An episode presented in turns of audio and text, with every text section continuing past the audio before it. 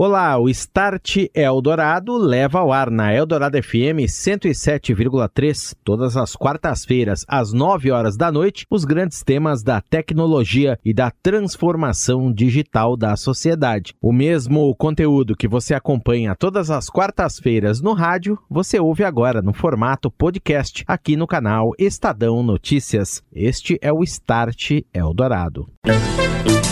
Start Eldorado. Oferecimento NEC. Inovação em 5G, identificação digital, redes e segurança. NEC. Tecnologia para sociedades conectadas e seguras. Orchestrating a Brighter World. NEC. Olá, muito boa noite. Este é o Start Eldorado. Começando agora aqui na Eldorado FM 107,3, a rádio dos melhores ouvintes.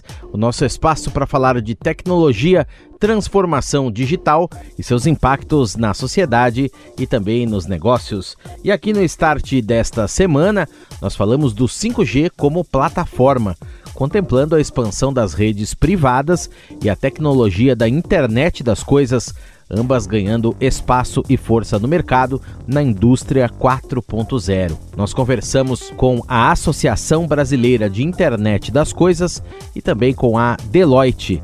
Start Eldorado. E no Start Eldorado eu falo agora do 5G como plataforma. A expansão das redes privadas, a tecnologia de internet das coisas. Muito mais do que só telefonia, o 5G verdadeiramente é um ecossistema de conectividade que vai criar oportunidades em muitas áreas da sociedade e das empresas. Isso vai abrir espaço para negócios terem suas próprias redes, redes 5G privativas, para aplicações específicas, direcionando muito melhor linhas de produção e o desenvolvimento de todo esse ecossistema de coisas conectadas, como robôs, sensores e outras aplicações de internet das coisas. Eu falo agora com André Martins, presidente do Comitê de Redes da Associação Brasileira de Internet das Coisas. Confira. Por que, que hoje faz sentido que um negócio tenha o seu próprio 5G? Tem o 5G privado? Quais são as vantagens? Então, para falar isso, a gente tem que primeiro entender o que, que o 5G trouxe de novidade para a tecnologia de redes celulares. É, comparando a tecnologia 5G com o que já temos hoje, que é o 4G, que é o LTE, é, a gente tem três pilares fundamentais que diferenciam o 5G das tecnologias anteriores. Nós temos um maior volume de dados por segundo, então você hoje com a conexão 4G você consegue chegar a 20, 30 megabits por segundo. E você com 5G você consegue chegar até 1 gigabit por segundo ou às vezes até mais do que isso. Então, estou falando de praticamente aí é, 50 ou 100 vezes maior. Além do aumento de velocidade, você tem também um aumento do número de dispositivos por cada torre. Você tem praticamente aí de mil a 10 mil vezes mais dispositivos do que uma torre de 4G. Isso é muito importante para eventos temporais, estádio, show, e você vai ter aí uma plena capacidade de ter conectividade para as pessoas que estão ali naquela torre. E o terceiro, talvez o mais importante de todos, é a redução da latência, que na verdade é a redução do tempo de resposta do requisito que você faz para a web. E isso, isso vai permitir, para a gente que é ser humano, não tem muita diferença de uso do celular, mas vai permitir o desenvolvimento de novas aplicações, como o carro autônomo como telemedicina ou telecirurgia, tudo que envolve é, uma resposta de rede imediata à sua ação, é, o 5G consegue atender muito bem e isso vai permitir a gente implementar novas aplicações práticas. E o André Martins, da Associação Brasileira de Internet das Coisas, que você está ouvindo, comenta agora, André, as principais vantagens de se levar o 5G privativo a esses lugares, indústrias fora dos grandes centros também para o agronegócio e outras áreas da economia. A gente vai ter o 5G nas grandes capitais, nas capitais, na verdade, em grandes cidades, mas assim como a rede celular hoje do Brasil só cobre 11% do território nacional, o 5G também não vai conseguir cobrir todo o nosso território nacional. Uhum. E as grandes indústrias, seja indústrias siderúrgicas, indústrias agrícolas, estão fora das áreas urbanas. Então, nesse sentido, é, a única opção que eles têm de implementar soluções de tecnologia avançada fazendo uso do 5G nesses lugares longínquos é a utilização e implementação de redes 5G privativas ou redes celular privativas. É, também tem soluções de rede LTE privativas, que são os 4G, que têm os mesmos benefícios do 5G, porque são redes confinadas. Então é importante desmistificar que tem que ser 5G para ter esse recurso. Você pode ter redes celular privativas que têm os mesmos recursos que o 5G para a indústria agrícola, pecuária, ou a indústria cirúrgica e tantas outras que tem aí nesse Brasil afora das áreas urbanas.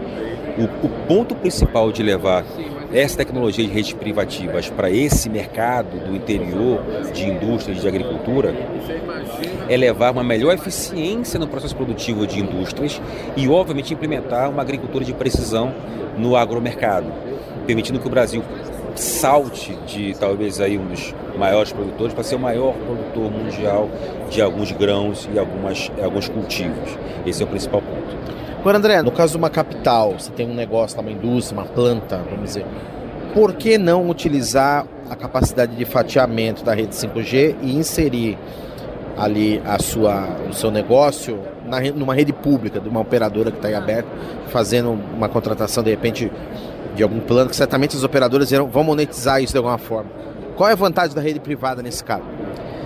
Então, é, a, rede, a rede privativa de celulares, elas são é, delimitadas para algum espectro de frequência. A Anatel fez um trabalho muito, muito bem feito últimos dois anos, é, permitindo aumentar em quase 10 ou 15 vezes o volume de espectro disponível para redes privativas. Isso permite que você consiga, inclusive, utilizar redes privativas em áreas urbanas, o que antes era muito difícil. É outra frequência, né? Aquela é outra frequência. 3.7 é outra frequência. São blocos apartados para frequência é, destinados a redes privativas. É, então, isso é uma coisa. Então permite, por exemplo, que concessionários de energia elétrica implementem redes privativas para a telemedição das redes elétricas deles. Uhum. Então isso vai permitir aí um, um, um alargamento do uso de rede celular por entidades privadas. Isso é uma coisa. Outra coisa são as operadoras públicas de celulares, operadoras celulares tradicionais, elas fazerem o slicing, como a gente chama, o fatiamento de espectro para uso privativo. Uhum. Isso também pode ser feito, mas obviamente no contrato com essa operadora. Você falou muito bem. As operadoras vão arrumar um jeito de monetizar isso, óbvio. E eu sempre defendo o seguinte, que não vale a pena você fazer uma rede privativa onde já tem rede pública disponível. Se tem rede pública disponível com sinal suficiente, mais vale a pena você ou usar a rede pública ou pedir um slicing, de uma faixa de frequência para uso privado daquela frequência pública. A rede privativa é, standalone, como a gente chama, que ela é totalmente independente da rede pública, ela é sugerida para áreas que não têm cobertura de rede uhum. celular pública. Agora entra um fator aqui também de que não pode haver nenhum tipo de falha, nem de queda, casos críticos, né? Medicina, por exemplo. Nesse caso, também não seria mais indicado, ou carro autônomo, seria mais indicado se pensar numa rede privativa para você ter mais controle, talvez, mais desempenho, ou, ou, ou, o 5G público já atende isso perfeitamente? Ao, ao contrário, né? Quanto mais, quanto maior a rede, mais resiliência ela tem. Uhum. Então, você quando pega uma operadora é, de rede pública, como uma das grandes, uma das três grandes, a gente sabe que eles têm uma infra muito robusta. Dificilmente uma rede privativa regional ou local vai ter o nível de robustez que uma rede dessas tem. O que você pode fazer, que vem acontecendo ao longo do tempo, é que a aplicação de IoT, elas querem ter é, disponibilidade de rede. E muitas vezes uma rede de acesso somente não é suficiente.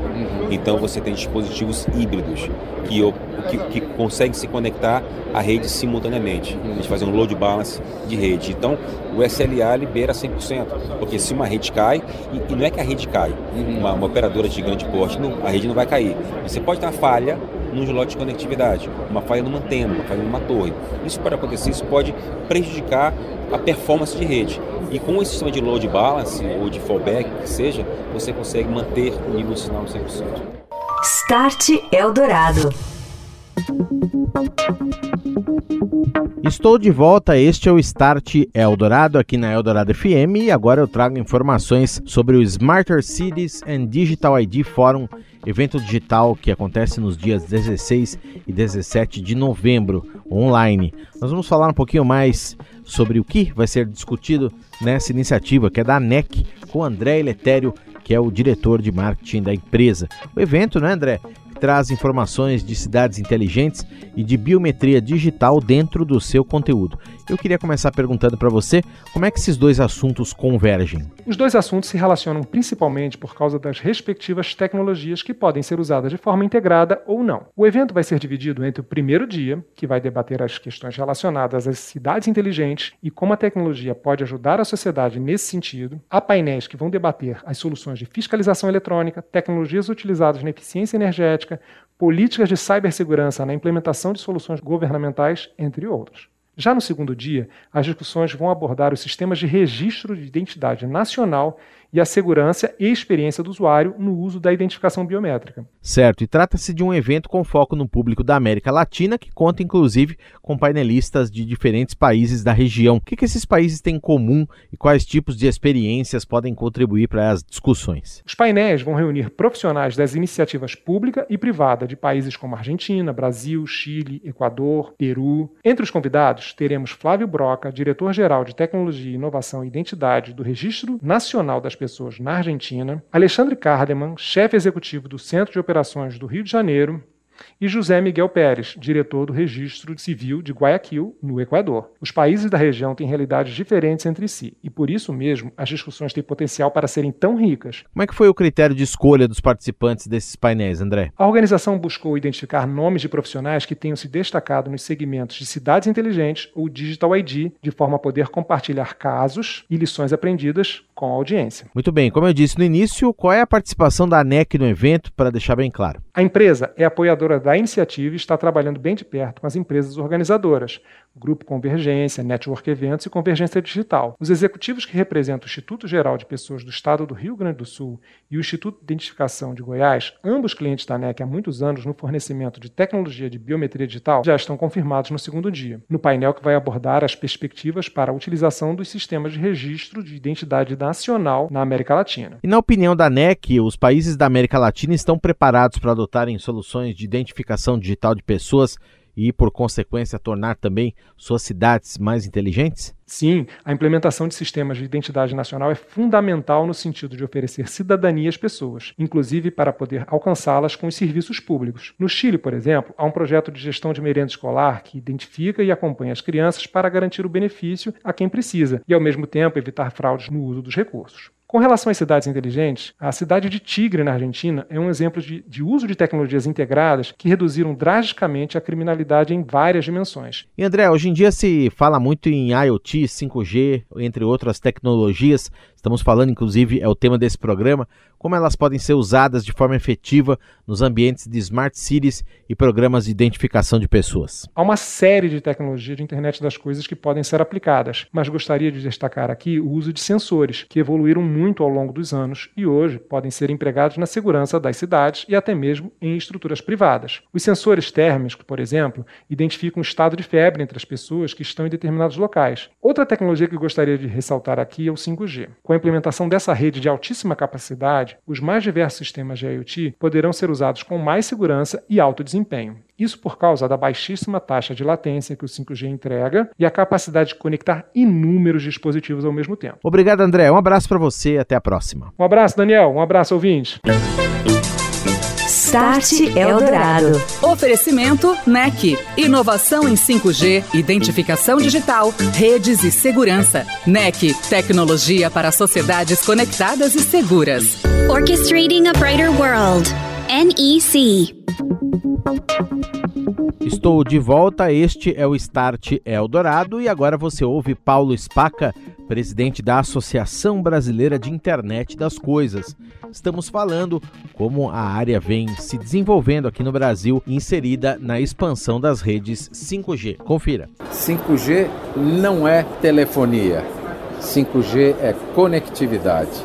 Se, se o pessoal achar que 5G vai ser usado para fazer coisinhas de celular, está errado. 5G veio para modificar a forma de fazer negócios através da internet. Agora, nesse mundo da internet das coisas, Spaca, por que, que isso é tão importante? Em primeiro lugar, esse desenvolvimento, essa colaboração e esse uso do 5G para a gente modificar não só o ambiente dos negócios, mas também o nosso dia a dia, a nossa vida.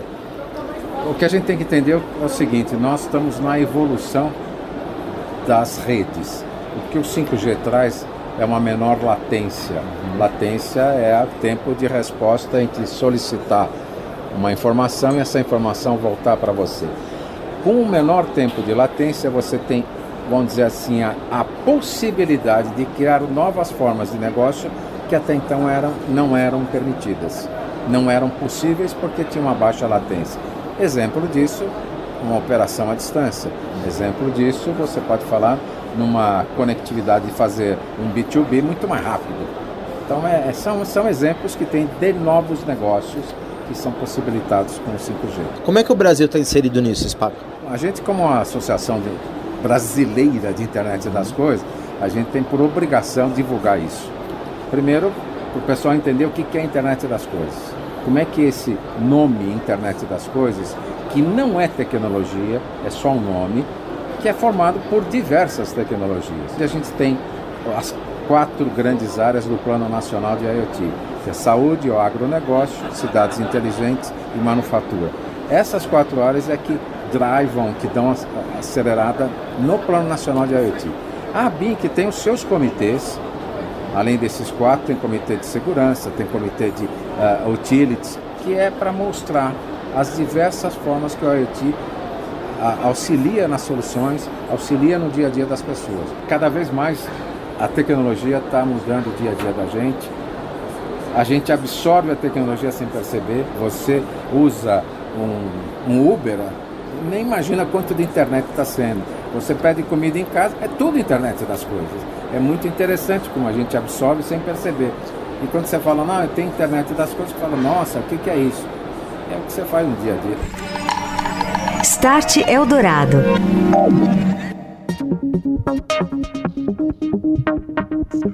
E agora você ouve Márcia Algawa, líder de tecnologia, mídia e telecomunicações da Deloitte, falando sobre a mentalidade 5G, a importância da criação dessa mentalidade e a importância também de se ver, se enxergar o 5G como plataforma. Márcia, qual que é a importância da criação dessa mentalidade 5G aqui no Brasil? Isso, o 5G vai muito além da somente a velocidade. O 5G você constrói o que é mais importante a gente entender é que através do 5G a gente pode construir modelos de negócios diferentes, consegue construir, é, é, é, ajudar as empresas a se tornarem mais eficientes, consegue também fazer com que nosso ecossistema de inovação do 5G seja também incorporado a todo esse movimento.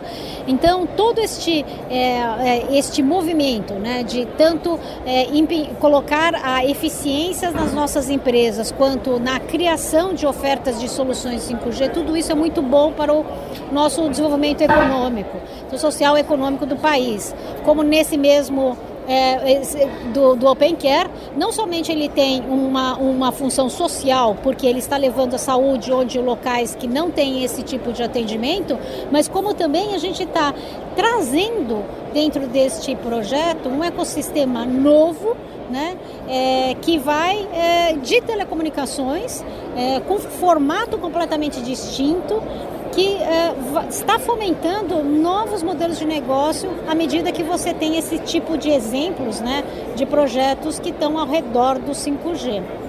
Então o 5G ele é muito mais do que velocidade. É a construção de modelos de negócio. É, é, é, é a possibilidade do Brasil se posicionar também é, é, na vanguarda de construção de soluções de 5G. Por isso que é tão importante que a gente venha dentro do cenário brasileiro desafiar também todos os tipos de tecnologia ao redor do 5G. Você ouviu Start Eldorado. Oferecimento NEC. Inovação em 5G, identificação digital, redes e segurança. NEC. Tecnologia para sociedades conectadas e seguras. Orchestrating a Brighter World. NEC.